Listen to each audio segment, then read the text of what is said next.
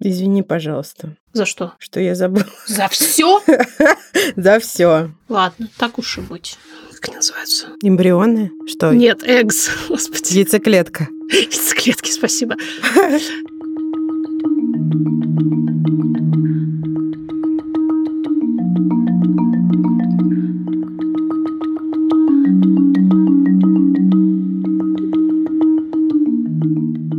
Здравствуйте! Привет, привет! Это подкаст «Никакого правильно» студии «Либо-либо». Меня зовут Маша Карнович-Ула. Меня зовут Ксения Красильника. Ой. А, Ладно, еще раз попробуем. Меня зовут Ксения Красильникова, и вместе мы родитель номер один. И родитель номер два российского подкастинга. У, добрый день, добрый день. Хочется сказать, а знаете почему? Так и скажем. А знаете почему вы снова пришли подорвать традиционные ценности? Раскрепить скрепы. Точно. Выбить им из-под ног любую почву. Не говорите только никому. Пожалуйста. Так как мы подкаст о ментальном здоровье, родительстве и дестигматизации всякого разного, а также о правах женщин, мы решили сегодня поговорить на тему, которая что? Которая объединяет, на самом деле, все перечисленные тобою подтемы. Или наоборот, является подтемой всех перечисленных тобою тем. Действительно, очень важная штука. То, как со временем меняется картина представлений о таком понятии, как семья. Там столько всего интересного. Это поразительно. И столько всего важного, полезного. Послушайте нас обязательно сегодня. Машуль, Я. с днем дня! И тебя, дорогая, с днем дня. Какой у нас сегодня день? Правильно, вторник. С днем вторника? Это наша любимая совместная рубрика с Флауау. И сегодня объявляем день пятикратного наступания на Лего. Один из моих любимых, кажется, мемов — это акула, которая сфотографирована всплывающей из-под воды. Соответственно, у акулы такое по умолчанию грустно-злое выражение лица. И она выглядит на этой картинке вертикально. И внизу написано «Редкий природный кадр акулы, впервые наступивший на Лего». Мы знаем, что вы знаете, даже если у вас нет детей, что такое наступить на Лего. Какие же тут могут быть подарки, Машуль? Тапочки? Ну или можно подарить контейнер для хранения конструктора ребенку. Можно купить альтернативу Лего, деревянный конструктор. Такой тоже можно найти на Флауау. И наступать на него! И подарить его взрослому, а не ребенку. И вместе топтаться на этом конструкторе. В качестве mindfulness практики, например. Но вернемся в реальный мир. 8 марта, близко-близко. Будешь ли ты поздравлять подругу, меня, с 8 марта? Тебя не буду. Черт. Вот прям, прям так и скажу. А вот маму, пожалуй, поздравлю, потому что для мамы этот день важен. Тем более, что невероятно просто ее в этой ситуации порадовать. Зайти в приложение FlowWow, которое у меня установлено на телефоне, выбрать ее любимые цветы, нажать пару кнопок, согласовать в чате букет, который ей отправят. И вот даже на расстоянии двух тысяч километров порадовать ее буквально за 15 минут и пару тысяч рублей. А с промокодом никакого 10 латиницей и капслоком вовсе даже не за пару тысяч, а за 1800, потому что скидка по нему 10%, действует до 31 мая. То есть все гендерные праздники, если они вам по каким-то причинам близки, можно охватить. Если вы будете тревожиться по поводу того, какого качества, например, и с какой скоростью приедет ваш подарок, можно ориентироваться на рейтинг того или иного продавца в сервисе FlowWow. Посмотреть отзывы тоже всегда можно. Меня это иногда успокаивает. Я всегда, кстати, так делаю. В описании выпуска и промокод, и ссылка, и все условия. Свежая новость от января 2023 свеженаступившего года. В президентском указе и в основу государственной политики закреплен брак как союз мужчины и женщины. В документе прописана необходимость защищать интересы детей и создавать условия для их воспитания и развития на основе традиционных российских духовно-нравственных ценностей. О, ну, собственно, это одна из поправочек в Конституцию, за которую как бы проголосовали россияне, которая закрепила за понятием брак союз исключительно мужчины и женщины. Не хочется никого из них расстраивать, на самом деле хочется, но в реальности все не так. И в России в том числе в реальности все не так. Но действительно, как писал Сергей Довлатов, жизнь, товарищ лейтенант, или еще какой другой товарищ обгоняет мечту. Вот-вот. Поэтому она куда разнообразнее. И семьи имеют гораздо больше обличий, чем крепкий союз мужчины и женщины. Хоть это и многими предпочитаемый формат, и статистически до сих пор наиболее распространенный, но об этом мы тоже сейчас немножко поговорим. Семья, помимо того, что это какие-то наши теплые чувства, какие-то романтические отношения и какое-то счастье от, например, рождения детей, это вообще-то некоторая социально-экономическая единица. И, конечно, устройство семьи подчиняется в том числе социально-экономическим условиям, которые существуют в мире. И вот этот крепкий союз мужчины и женщины раньше был фактически просто единственной возможностью существовать, жить, иметь деньги, покупать на эти деньги еду и, собственно, как-то не умирать с голоду. Это связано и, кстати говоря, с правами женщин, и с другими аспектами вот этого традиционного социоэкономического уклада, который в последние десятилетия претерпевает сам по себе достаточно существенные изменения. Прям очень существенные. И где-то, наверное, с того момента, как женщины получили право голоса и возможность зарабатывать деньги, эти тектонические сдвиги, собственно, и начались, потому что выяснилось, что женщины, сюрприз-сюрприз, могут прекрасно выжить без мужчины в своем паспорте и без кольца на своем пальце. Да, но еще такой заметный тренд – это снижение рождаемости. Рождаемость теперь ниже, чем смертность, и связано это во многом с тем, что детей рожают меньше, их взращивание дороже, и сложнее, чем было раньше. Об этом мы говорим, мне кажется, на протяжении всего этого подкаста, и поэтому тезис не требует доказательств, так сказать. И интенсивное родительство – это хороший социологический термин, объясняющий такие перемены в том числе.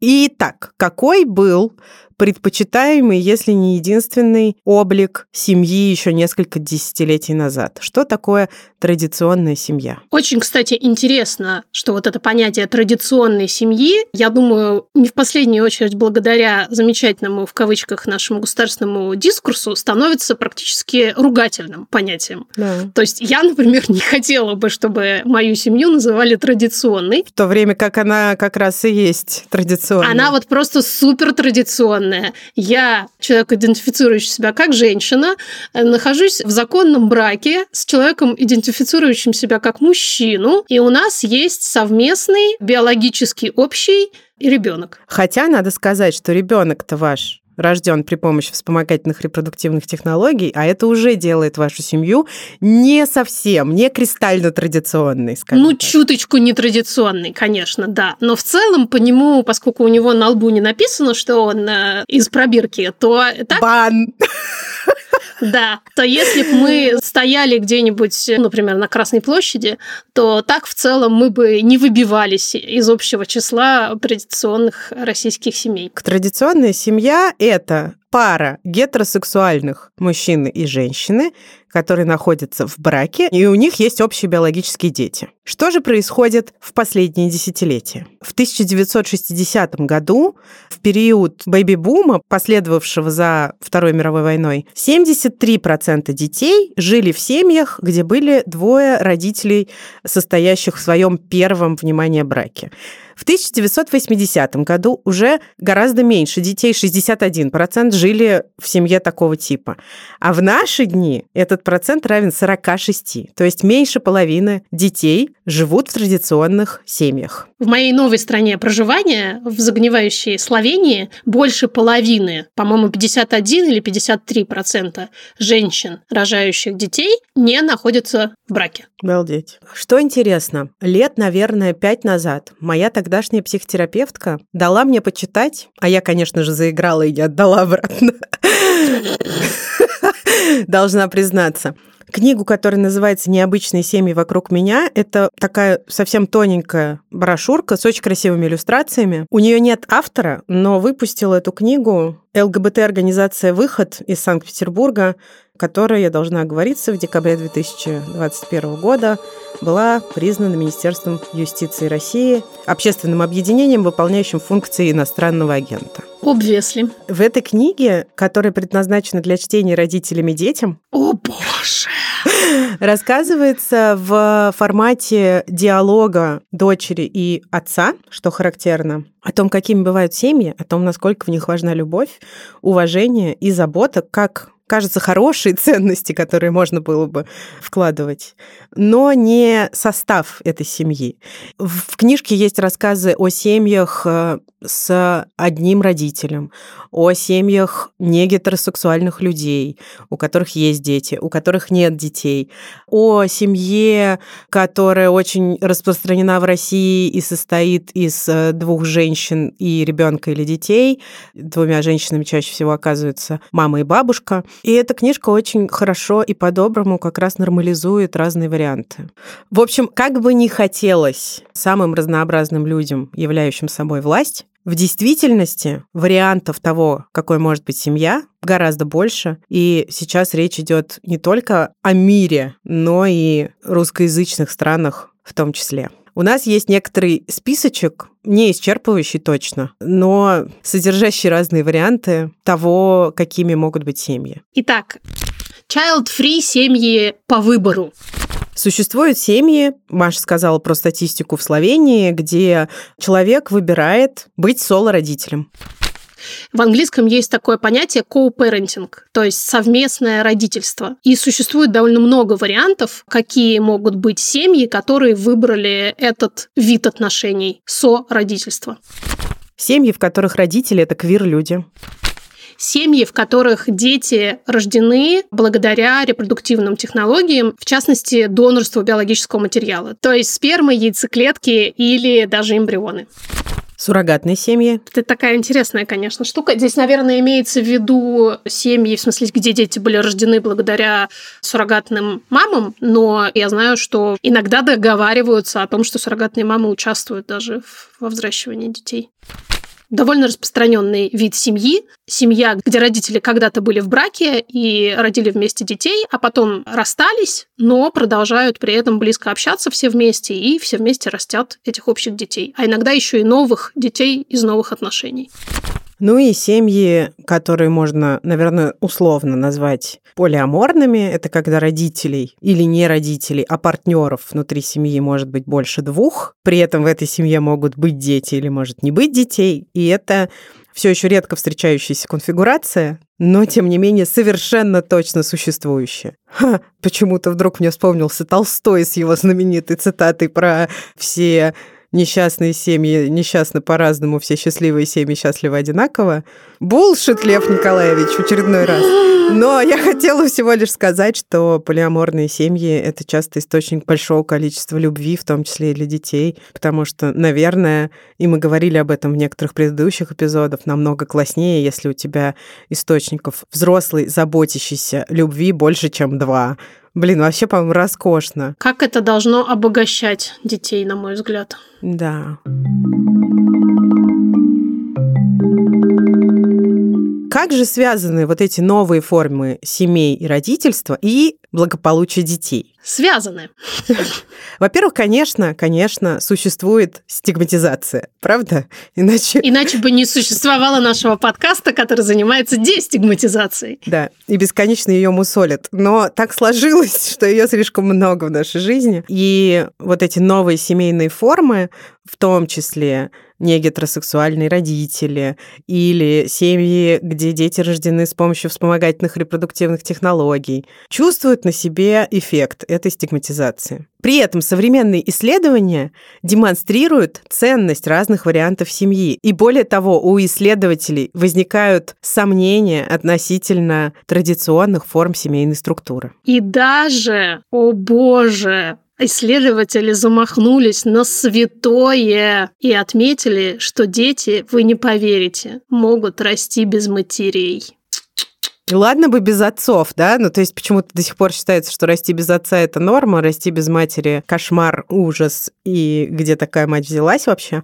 Так вот, прям буквально есть научные свидетельства тому, что отцы не то чтобы очень необходимы. И, как оказывается, ребенок без мамы может справиться нормально. Мы говорили об этом на самом деле не раз. Все, что действительно нужно ребенку, это надежный, заботящийся взрослый. Как минимум один. Если больше, то класс. Но одного вполне достаточно. Главное, чтобы он был надежным и заботящимся. Угу. Потому что если у ребенка есть мама и папа, которые оба совершенно не могут о нем заботиться в силу разных причин, которые его отвергают, которые к нему холодны, то вот эта вся э, гребаная традиционность летит совершенно в мусорное ведро, потому что смысла в этом нет никакого. И единственное, почему ребенку может быть некомфортно расти, например, без отца или без матери, так это только потому, что общество продолжает настаивать и из всех щелей рассказывать о том, как это необходимо. И как, соответственно, твоя семья неполноценно. Если у тебя по-другому это устроено. Если представить себе ребенка в вакууме, который растет вот в обществе, где это уже неприлично делать, то есть судить чужие семьи и навязывать какое-то мнение, то совершенно точно можно сказать, что ребенок будет в порядке, если у него есть хотя бы один надежный, заботящийся взрослый. Есть такое исследование, оно длилось на секундочку 35 лет и как раз исследовало новые формы семей. Оказалось, что дети из таких семей вообще не отличаются по уровню благополучия и приспособленности к жизни от тех детей, которые растут в традиционных семьях. Нет никакой связи, как оказалось, между составом взрослых членов семьи и тем, насколько мальчики проявляют в кавычках мужественность, а девочки проявляют в кавычках женственность. Да-да-да, это противоречит классическому стереотипу и классическому нарративу, я бы даже сказала, от э, старшего поколения, который рассказывает, например, соло-мамам о том, что их мальчики совершенно точно не вырастут нормальными, в кавычках, если у них не будет вот этой пресловутой мужской ролевой модели. Ребенку нужен отец. Да, ребенку нужен отец. Вообще все, что мы здесь говорим, совершенно не означает, что мы пропагандируем, как ни странно, новые формы семьи. Не подумайте. Конечно же, детям в разных типах семей может быть непросто. Но только предпосылки для этих детей иметь или не иметь существенные проблемы в детстве и более взрослом возрасте не зависят от формы семьи, они зависят от понятных всем факторов. Того, как складывается родительство, от того, каким человеком растет сам ребенок, какие у него качества, ценности, генетические предпосылки, в конце концов, а также от социального окружения и много еще от чего. Но Исследования рассказывают нам, что те дети, которые растут в семье с одним родителем, имеют больше риска психологических проблем, чем те, у кого родителей было двое. Но связано это не с биологией ни в коем случае, а все с теми же социальными факторами, в том числе со стигмой. Просто очень тяжело растить ребенка одному. И из этого вытекает все остальное. Чем больше нагрузки на одном человеке, тем меньше этот человек может быть тем самым надежным, заботящимся взрослым. Вот и все, вот и все. Никаких, э, на самом деле, других более сложных и глубоких причин, которые под это некоторые пытаются подвести, не существует. Соло-мамы тянут на себе нечеловеческий груз ответственности. Нечеловеческий ментальный груз, психологический. Экономический. Экономический, конечно. И, конечно, из-за всех этих факторов они часто становятся менее заботливыми, менее надежными взрослыми, чем они могли бы быть, если бы они с кем-то делили эту ответственность на регулярной основе. Ну и еще у них гораздо чаще возникает депрессия внезапно и другие ментальные трудности, что, конечно, сильно влияет на качество родительства. Но надо сказать, что мужская гендерная социализация, несмотря на то, что новые отцы появляются, продолжает делать свое грязное дело. И многие женщины говорят, что когда они жили, например, со своей мамой и ребенком, им было проще, чем когда они жили с ребенком и с отцом этого ребенка. Просто потому, что большинство, я не побоюсь сейчас этого сказать, мужчин не очень по-прежнему приспособлены к равноправному взращиванию детей. Огромное условное количество вещей, которые необходимо делать каждый день с ребенком, считаются по-прежнему женскими по какому-то невероятному биологическому стечению обстоятельств. Если условно контролировать экономические, социальные, стигматизирующие, ментальные факторы, то вот эта разница в психологическом приспособлении детей, у которых есть второй родитель, например, отец, или такой фигуры нет, перестают играть роль. Парам-парам-пам. Хорошо, что у нас есть вы, потому что у вас есть очень много чего нам рассказать, в том числе по этой теме. И мы очень рады, что мы не просто здесь теоретизируем о том, какими могут быть семьи, а имеем возможность прям буквально из ваших первых уст узнать это сами и рассказать всем остальным. Спасибо, что присылаете нам голосовые. Мы не просто льем какашки. Привет! Мы давно живем в Израиле, и наша не классическая картина семьи очень даже классическая для Израиля. Наша семья состоит из мамы, еще мамы и общих четверых детей. Две девочки 15 и 11 лет. И два мальчика, двойни 5 лет. Многие думают, что нам легко, так как две мамы, у нас вечный порядок и чистота. Но на самом деле мы обычная полная семья со стандартным набором забот, трудностей и нехваткой времени – мы рады, что живем в Израиле и можем без страха для себя и своих детей создавать идеальную, с нашей точки зрения, семью. А как мы рады с Ксуксой, что вы живете в такой чудесной обстановке той самой как раз благоприятной социальной среде, которая помогает родителям быть более устойчивыми, а детям, соответственно, расти более счастливыми и психологически сохранными. Действительно классно это слышать. Израиль это, кстати говоря, страна с наибольшим количеством детей на душу населения. Если, например, в европейских странах это примерно 1,6 ребенка на семью, то в Израиле это 3,9, если я правильно помню. Представляете, вот эта чудовищная пропаганда нетрадиционных семейных отношений никак не мешает рожать детей. Как так? Возможно, она даже помогает рожать детей. Ага.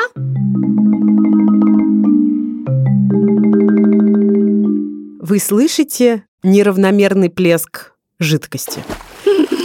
Если слышите, знайте, это мы с Машей барахтаемся, барахтаемся, пытаемся справиться чтобы не сдаться. В этой рубрике мы рассказываем о том, чему нас научила психотерапия, чтобы барахтание было эффективным.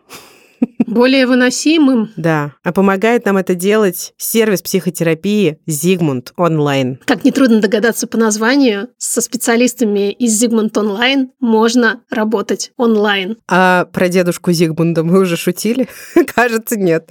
Но будем считать, что пошутили. Да. Так вот, Работать со специалистом можно абсолютно из любой точки мира, что очень важно для нашей аудитории, мы это знаем. В любом месте, где вам удобно, и с любого устройства. Нужен только интернет. Ну, а если что-то пошло не так, и встречу надо перенести, это очень легко сделать в личном кабинете на сайте сервиса. Я сегодня должна рассказать, как я барахтаюсь. И вот как обычно я могу звучать как радужный пиздадуй. Но в действительности я, конечно, грустная и тревожная запеканка, и жизнь меня совершенно не щадит. Сейчас я с огромным трудом пытаюсь освоить технику отстранения от мыслей, когда они наваливаются на меня. Например, самоуничижительные мысли. Это многим знакомый внутренний критик или внутренняя критикесса. И одна из базовых, в общем-то, психотерапевтических техник — это представлять, что ты сажаешь эти мысли на облачко, или они сидят в проезжающих мимо машинах, или вообще они написаны текстом где-то вокруг тебя. Ну, в общем, множество существует разных способов от них отделиться, даже не то, что отстраниться, а, а просто сказать себе, что вот они мои мысли, мои скакуны, мои скакуны. извините. Предлагаю вариацию. Мысли скачут на конях. Да. Вот они существуют. Вот есть я, а есть мои мысли. Они вообще-то еще могут поменяться.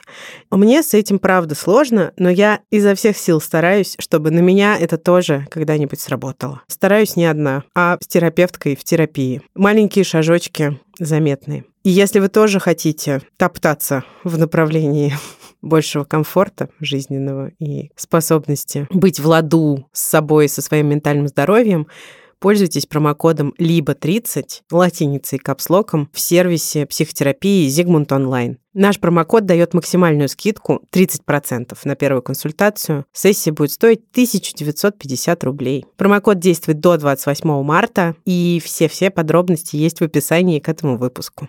Буль-буль. Буль-буль. Войс от отца. Здравствуйте. Мне кажется, у нас стало прям много мужчин. Прям да. много у нас стало мужчин. Мы с женой разошлись несколько месяцев назад. Она живет в нашей старой квартире, я снимаю другую. У нас сын 7 лет, живет с нами по очереди по 2-3 дня. У сына расстройство аутического спектра, он плохо разговаривает, поэтому пока он знает только очень простую версию. Папа и мама просто живут раздельно. У тебя есть два дома, есть дом, есть домик. Папа и мама дружат и видятся, все в порядке, просто вот такая новая особенность. Ребенок привык и принял новые правила игры, хотя иногда скучает. Наверное, в идеале хотелось бы логистические сложности делегировать какому-то общему помощнику вроде няни, ну и ей беспокойство о том, что если когда у нас появятся новые партнеры, нужно будет выстраивать отношения в такой вот структуре.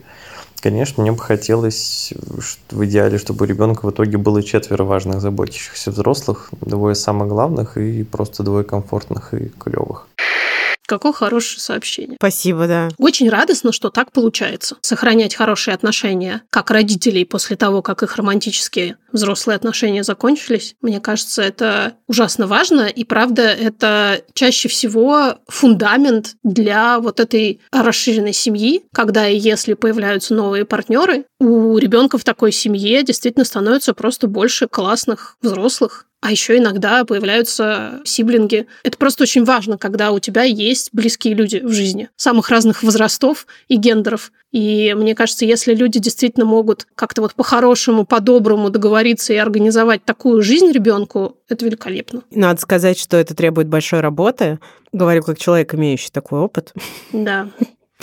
сложный опыт. Длящийся. Тут еще какой фактор есть все усложняющий. Мне кажется, что абсолютному большинству детей к новой конфигурации, даже если родители участвуют в жизни ребенка на равных, приспособиться всегда нелегко. Угу. И вот этот период адаптации, я не знаю, как у Дмитрия и его бывшей жены, как им это давалось. Но у меня он был очень сложный. У моего сына он был очень сложный. И это тоже требовало большой работы, и это была большая нагрузка. Хочется, чтобы мы все отдавали себе должное в тех усилиях, которые мы затрачиваем, в том числе на выстраивание новой жизни, с заботой при этом о тех, кто нам важен, в том числе о детях. А я со своей колокольни только добавлю, что если у вас еще и ребенок с особенностями, то отдавайте, пожалуйста, себе должное в тройном размере, потому что это такой фактор, который осложняет вообще все, в том числе расставание и выстраивание новой жизни. Помните, что вы делаете очень-очень много. Привет. Мой муж вахтовик. А месяц через месяц его нет дома. С одной стороны, это, конечно, круто для наших с ним отношений, потому что мы видимся реже, значит, больше скучаем, есть некая искринка и изюминка в наших отношениях, ну, типа как все в первый раз. Но именно как для родителей это сложный момент. Ребенок за месяц очень сильно привыкает, что папа рядом, и папа действительно рядом 24 на 7. Тут мне, правда, повезло. Хотя нет, я не считаю, что правильно сказать повезло, просто я выбрала такого человека и знала, что вместе мы будем воспитывать ребенка. Но вот когда его месяц нету, и мне сложнее, потому что я резко остаюсь одна, да, с помощью няни, но все равно одна. А во-вторых, здесь сложнее ребенку. Да. Да. Но вот, кстати, в наших подборочках не было варианта вахты, а вообще-то да. это действительно какая-то очень особенная конфигурация. Как будто больше праздников в жизни, потому что есть вот этот все время эффект того, что ты соскучиваешься, потом встречаешься, и действительно как будто не приедается жизнь. Но с другой стороны, без второго вовлеченного максимально человека, на мой взгляд, нечеловечески сложно. И очень важно присваивать себе свои заслуги и достижения. И я настаивала, настаиваю и буду настаивать, что родительство – это заслуга и достижение, а не просто все рожали и ничего. Сто процентов. Привет, я замужем, мы с мужем 6 лет прожили вместе, и у нас обоих есть дети от первых предыдущих браков, и нет общих детей. И его дети довольно много времени с нами проводят, наши жили с нами постоянно. И интересную систему, мне кажется, мы выстроили довольно гармоничную, с хорошими отношениями между всеми, как мне кажется, за счет того, что мы не лезли в воспитание детей друг друга. Мы выстраивали какие-то правила о жизни в нашем общем пространстве, но занимались детьми друг друга только по запросу. Например, мой муж там занимался математикой с моей дочкой. Все это в прошедшем времени, потому что с началом войны и миграции мы оказались в разных странах. Система, конечно, оказалась хрупкой, но надеемся воссоединиться. Вообще, хочется сказать, что... Никакого правильно. Да, во-первых. А во-вторых, если вот эту идею, что нет никакого правильно, проговаривать, простите, пожалуйста, меня сейчас за клише, словами через рот, как взрослые люди умеют это прекрасно делать, то вообще можно, в принципе, практически любую жизненную ситуацию перевернуть в свою пользу. И если оба человека, это очень важно, готовы к тому, чтобы разговаривать, договариваться, слышать, слышать второго человека и стараться придумывать эти конфигурации, реально нет ничего невозможного. Наша героиня и ее партнер нашли вот эту возможность, поняли, что для них важно, и следовали, уважали вот эти важные вещи друг для друга. И для детей. Мне кажется, что расти в этой атмосфере это очень безопасно и приятно. Да. Сто процентов. Привет, любимый подкаст. По поводу строения семьи. Я живу в США. Здесь мой статус называется baby мама. Я была в отношениях с человеком, с парнем, мы даже жили вместе, у нас родилась дочь. Мы разошлись, когда дочке был год. Сейчас я живу отдельно с дочкой, а партнер, парень бывший, обеспечивает нас полностью. На данный момент я себя ощущаю в раю. Мне кажется, это просто мечта и самое лучшее развитие событий. Однако иногда я задумываюсь, каково бы это было реально растить ребенка с включенным любящим партнером. Наверное, это круто, но у меня этого никогда не было, так что мне пока супер. Вот это обалдеть тоже. Просто каждая история звезды из глаз. Спасибо вам, дорогие. Я так люблю нашу аудиторию, я не перестаю восхищаться, какими же интересными людьми мы окружены, какие разные жизни у всех, и как это, блин, здорово. Бэби-мама. Я, кстати, не знала этого термина. Да, я тоже. Это прекрасно в первую очередь потому, что такая организация жизни явно устраивает нашу героиню. Судя по ее голосу, она действительно действительно устойчивый, включенный, взрослый, и наверняка ее дочка растет действительно вот в этой атмосфере, где она понимает, что жизнь как бы ок. Мне очень это все понравилось. Я, конечно, с восхищением слышу, что кайф это лучшее, что могло со мной произойти. Но, подводя короткий итог всем прозвучавшим историям, хочется сказать, жизнь, товарищ лейтенант, обгоняет мечту.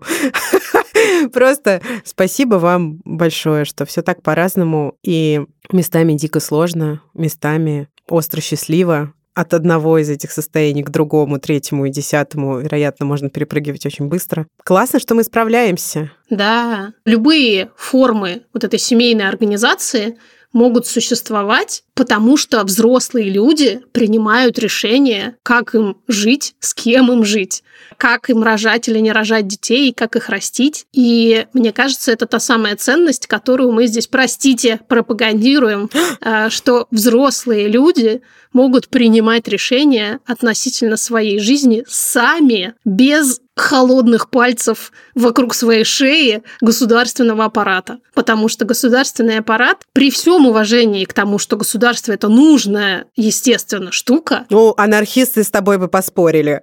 Да, поскольку я не анархистка, то я, конечно, вообще люблю правила и очень э, спокойно себя в них чувствую. Но, тем не менее, как мы знаем, твои границы заканчиваются там, где начинаются границы другого человека. Я искренне считаю, что государству не должно быть позволено лезть в такие решения, которые принимают взрослые, еще раз повторюсь, люди. Еще некоторое количество мы просто перечислим те варианты, которые вы упоминали в комментариях к нашим постам, когда мы собирали истории. Просто чтобы показать невероятное разнообразие форм и видов семей. Женщина в браке и приходится детям мужа от предыдущих отношений мачехой. Безумно распространенный вариант с сентября предыдущего года. Муж временно находится в другой стране, поэтому женщина с ребенком или с детьми живет одна. Женщина с двумя детьми от предыдущих отношений и мужчина с двумя детьми от предыдущих отношений, новый общий брак и общий ребенок с биологическим отцом ребенка женаты никогда не были. Он появляется теперь в жизни ребенка раз в пару месяцев, но новый партнер растит его вместе с матерью. Ребенок от предыдущих отношений, мама в новых отношениях, но партнер практически не участвует в жизни ребенка.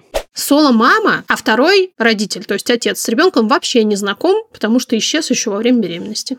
Две женщины в браке, трое детей из предыдущих отношений. Папы с детьми общаются, но финансово не участвуют. Мама и папа в браке, но ребенок живет с бабушкой и дедушкой в одном городе, пока мама работает половину месяца в другом, а потом приезжает и живет вместе с ребенком. Оба родителя в новых браках все между собой общаются. Расширенная семья. Мама, папа и бабушка, дедушка и дети живут все вместе. Двое детей от первого брака. Один живет с отцом, второй с матерью и ее новым мужем. И еще три новых общих ребенка. Просто поразительно, как все это устроено, и как ты, Сукс, точно заметила, иногда мучительно сложно, иногда невероятно счастливо, и мы даже видим по вот этим вариантам, какие они бывают абсолютно разные, но действительно, опять же, как ты сказала, кажется, мы все-таки справляемся. Еп. Я всегда думаю, когда мы так говорим, что есть те, кто не справляются или считают, что не справляются. Но не знаю, как с этим обходиться. Это такой сложный вопрос. По-настоящему не справляются, мне кажется, те, кто уже не могут нас слушать. Все остальные справляются, даже если им кажется, что они не справляются. Хотя я по себе прекрасно знаю, когда вроде бы дом стоит, свет горит, а у тебя абсолютное ощущение, что ты не справляешься. Хочется всех тех, кто живет сейчас или жил раньше с этим ощущением, крепко обнять и напомнить, что это не навсегда. Да, и тех, кто живет с этим ощущением, потому что дом не стоит или свет не горит, тоже и особенно. Еще раз спасибо всем дорогие, за то, что вы нас слушаете, за то, что вы присылаете свои войсы, за то, что вы пишете нам комментарии. Конечно, отдельное огромное спасибо всем, кто помогает нам, нас продвигать, так или иначе, рассказывает о нас, тегает нас, дает друзьям послушать наши эпизодики. Все это очень помогает нам продолжать барахтаться, а другим людям, хочется верить, помогает находить поддержку и опору. С нами этот эпизод сделали Наташа Полякова, художница, Юлия Стреколовская, продюсерка, Юра Шустицкий, звукорежиссер и саунд-дизайнер, а также студия «Либо-либо».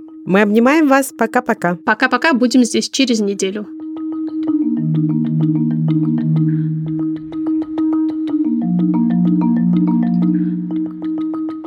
И вот исследование, которое, в котором Господи. И вот исследование, в котором... Господи!